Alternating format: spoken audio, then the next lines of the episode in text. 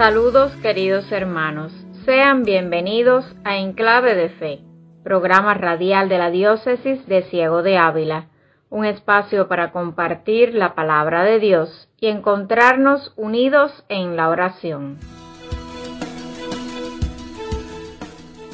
En este tercer domingo de Adviento, llamado Domingo de la Alegría, estamos invitados a allanar el camino al Señor, con humildad, arrepentimiento y conversión sincera. Sobre este tema nos hablará Monseñor Juan Gabriel Díaz Ruiz, obispo de Ciego de Ávila. Además del momento habitual de música y oración, en nuestra sección Un llamado a la santidad, nos acercaremos a la vida de un religioso jesuita, patrón de las misiones. No te pierdas ni un minuto. Acompáñanos.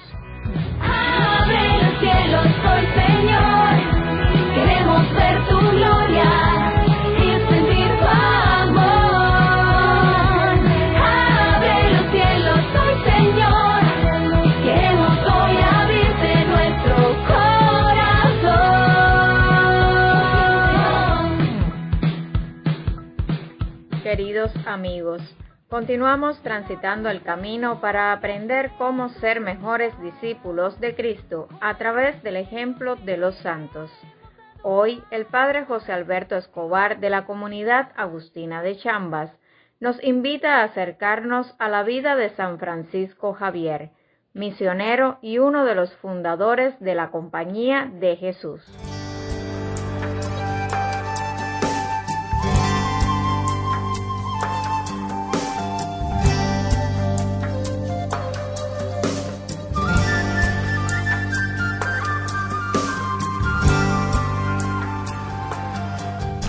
Como nos dice el Papa Francisco, cada santo es una misión. Es un proyecto de Dios Padre para reflejar y encarnar en un momento determinado de la historia un aspecto del Evangelio. San Francisco Javier fue un religioso jesuita, un gran misionero en el siglo XVI. La buena noticia de Jesús que anunció siempre es el Dios de la misericordia. Francisco Javier nació en 1506 en una familia noble y muy creyente en Navarra, al norte de España. No quiso estudiar leyes ni dedicarse al ejército como sus hermanos, y sí ser clérigo. Con 22 años fue a estudiar a París, a la Universidad de la Sorbona. Allí comenzó una amistad para toda la vida con Ignacio de Loyola, que influiría en él de manera excepcional como maestro espiritual y con quien fundará más tarde la Compañía de Jesús. Finalizados los estudios, un grupo de compañeros juran votos de pobreza, castidad y obediencia, a la vez que prometen viajar a Tierra Santa para predicar el Evangelio a los infieles. Es ordenado sacerdote y ante la imposibilidad de aquella misión se ofrecen al Papa para ser enviados a cualquier otro lugar. Con 34 años comenzará la etapa más importante de su vida, la de misionero.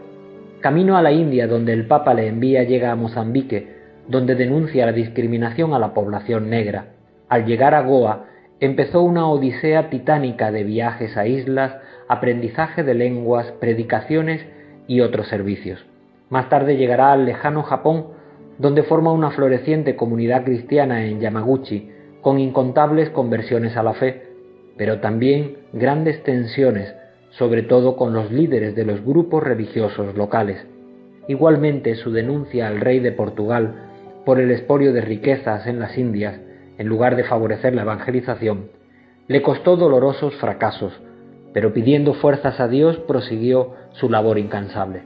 Su última misión fue en Sancian, frente a las costas de China. Allí en 1552, con 46 años, enferma gravemente y fallece tras una intensa vida como evangelizador, dejando una profunda huella que aún perdura. Para él, enamorado de Dios y fiel servidor de la Iglesia, no hubo fronteras, lenguas o peligros que frenaran su celo apostólico por llevar a Jesucristo a los confines del mundo. Fue declarado santo en 1622 y es copatrono de las misiones en la Iglesia. En él destella esa misión a la que estamos llamados, fervorosa, alegre, generosa, audaz y llena de amor hasta el fin.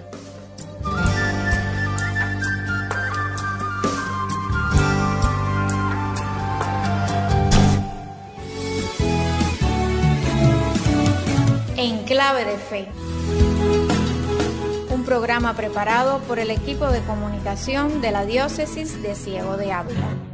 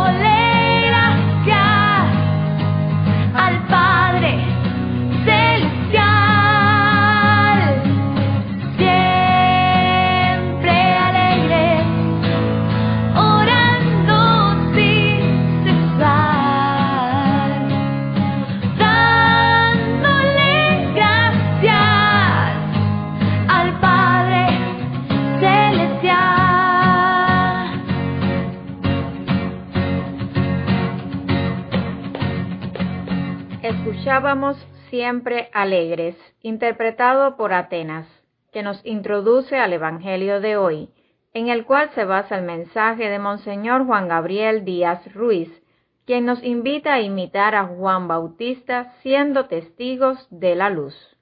El mundo necesita cristianos que se animen no durante un tiempo, sino durante toda la vida, a servir con amor a los hermanos.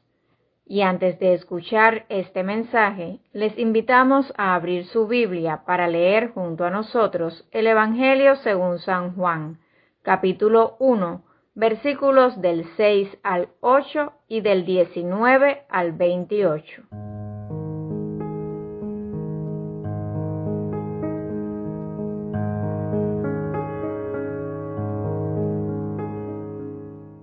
Hubo un hombre enviado por Dios que se llamaba Juan este vino como testigo, para dar testimonio de la luz, para que todos creyeran por medio de él. Él no era la luz, sino testigo de la luz. Este es el testimonio que dio Juan el Bautista cuando los judíos enviaron desde Jerusalén a unos sacerdotes y levitas para preguntarle, ¿quién eres tú? Él reconoció y no negó quién era. Él afirmó, yo no soy el Mesías. De nuevo le preguntaron, ¿quién eres, pues? ¿Eres Elías? Él les respondió, no lo soy. ¿Eres el profeta? Respondió, no. Le dijeron, entonces dinos, ¿quién eres? para poder llevar una respuesta a los que nos enviaron. ¿Qué dices de ti mismo? Juan les contestó, Yo soy la voz que grita en el desierto, enderecen el camino del Señor, como anunció el profeta Isaías. Los enviados que pertenecían a la secta de los fariseos le preguntaron, Entonces, ¿por qué bautizas si no eres el Mesías, ni Elías, ni el profeta? Juan les respondió, Yo bautizo con agua, pero en medio de ustedes hay uno al que ustedes no conocen, alguien que viene detrás de mí, a quien yo no soy digno de desatarle las correas de sus sandalias. Esto sucedió en Betania, en la orilla del Jordán, donde Juan bautizaba.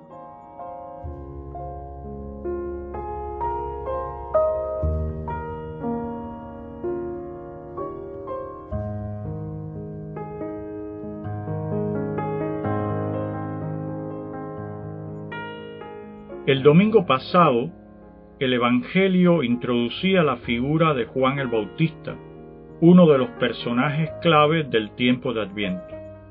La misión del Bautista la conocemos perfectamente, pero las cosas no eran así para sus contemporáneos.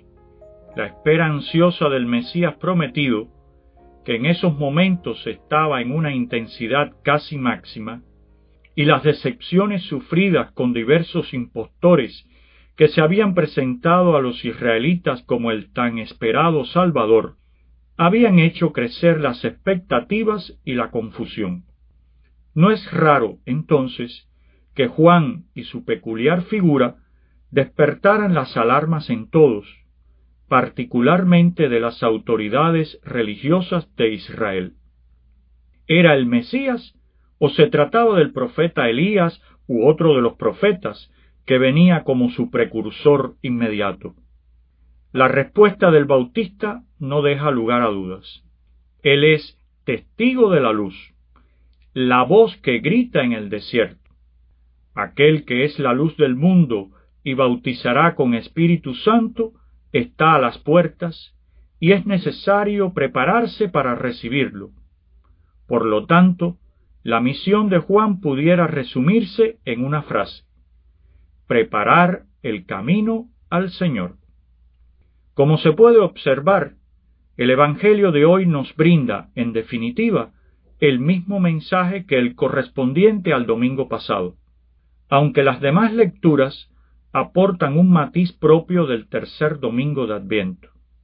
La preparación para la llegada del Salvador en la que necesariamente están implicados el arrepentimiento y la penitencia a causa de nuestros pecados, tiene al mismo tiempo la alegría como característica, por estar cercano al Mesías, y las celebraciones de la Iglesia pretenden hacer énfasis en esto, ya sea con el color de los ornamentos litúrgicos y de la vela correspondiente en la corona de Adviento, como en las lecturas del profeta Isaías, que habla de la buena noticia de la salvación y el gozo desbordante que su anuncio produce, o de la primera carta de San Pablo a los tesalonicenses, que exhorta a estar siempre alegres en el Señor, porque Él es fiel y cumplirá sus promesas. Queridos hermanos, el tercer domingo de Adviento es una especie de alto en nuestro caminar una mirada adelante a lo poco que queda por recorrer para recibir al Señor que vendrá a nosotros en esta Navidad. Que su cercanía nos haga recuperar el aliento y, en un último esfuerzo, con el corazón reanimado por el gozo de la próxima celebración de su nacimiento, nos impulse a transitar el tramo final del camino con obras de caridad, oración y conversión sincera.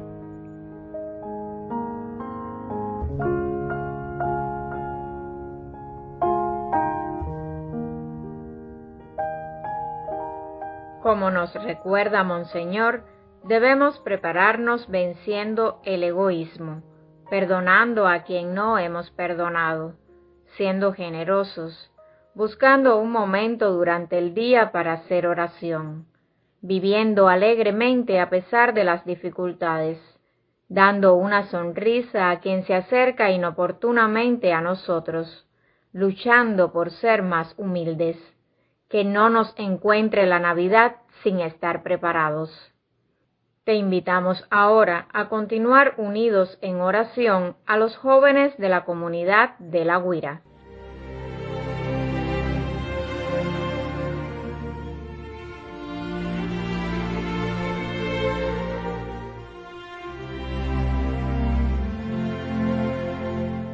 Señor Jesús, tu enviado Juan el Bautista no tuvo reparos en decir una y otra vez que él no era el Cristo, sino que venía a disponer y preparar tu venida, porque eras tú la luz del mundo, el que das el sentido pleno y verdadero a la vida.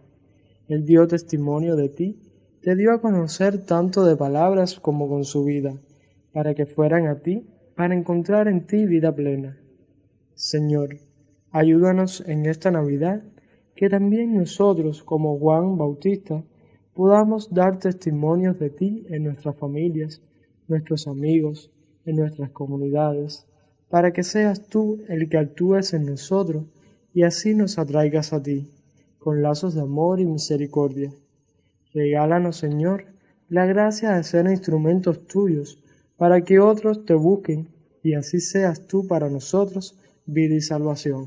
Amén.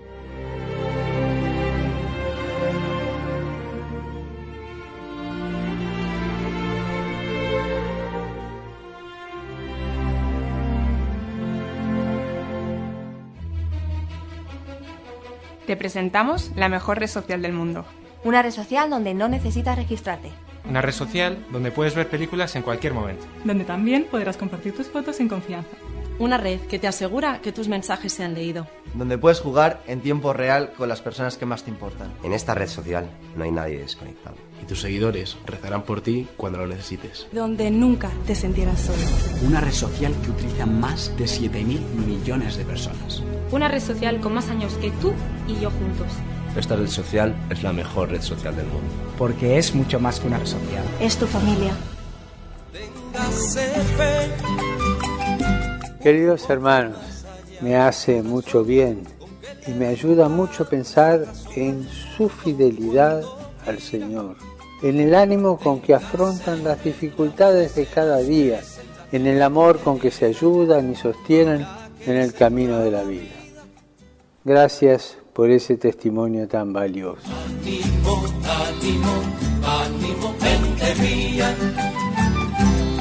Téngase fe que siempre a la noche más negra le amanece el día. Siempre le amanece el día.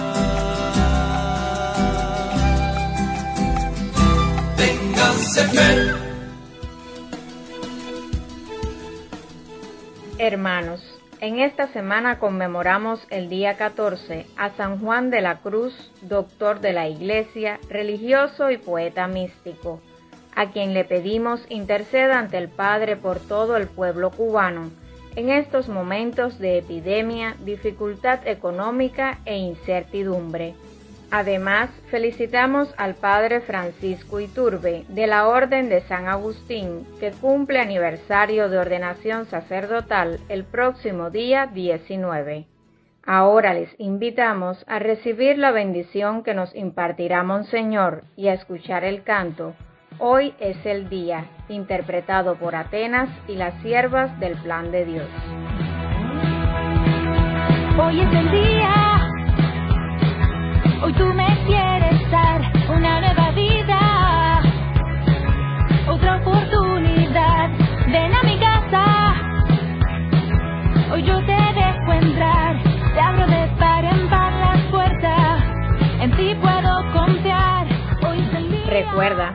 debemos ser misioneros de la alegría, rezar con perseverancia, dar siempre gracias a Dios cooperando con su espíritu buscar el bien y evitar el mal, ser testigos de esperanza y alegría en medio de las personas y problemas que nos rodean. Concede, Señor, que tus fieles, por la fuerza de tu bendición, se dispongan interiormente al bien para que realicen todas sus obras fortalecidos y movidos por tu amor. Por Jesucristo nuestro Señor. Amén.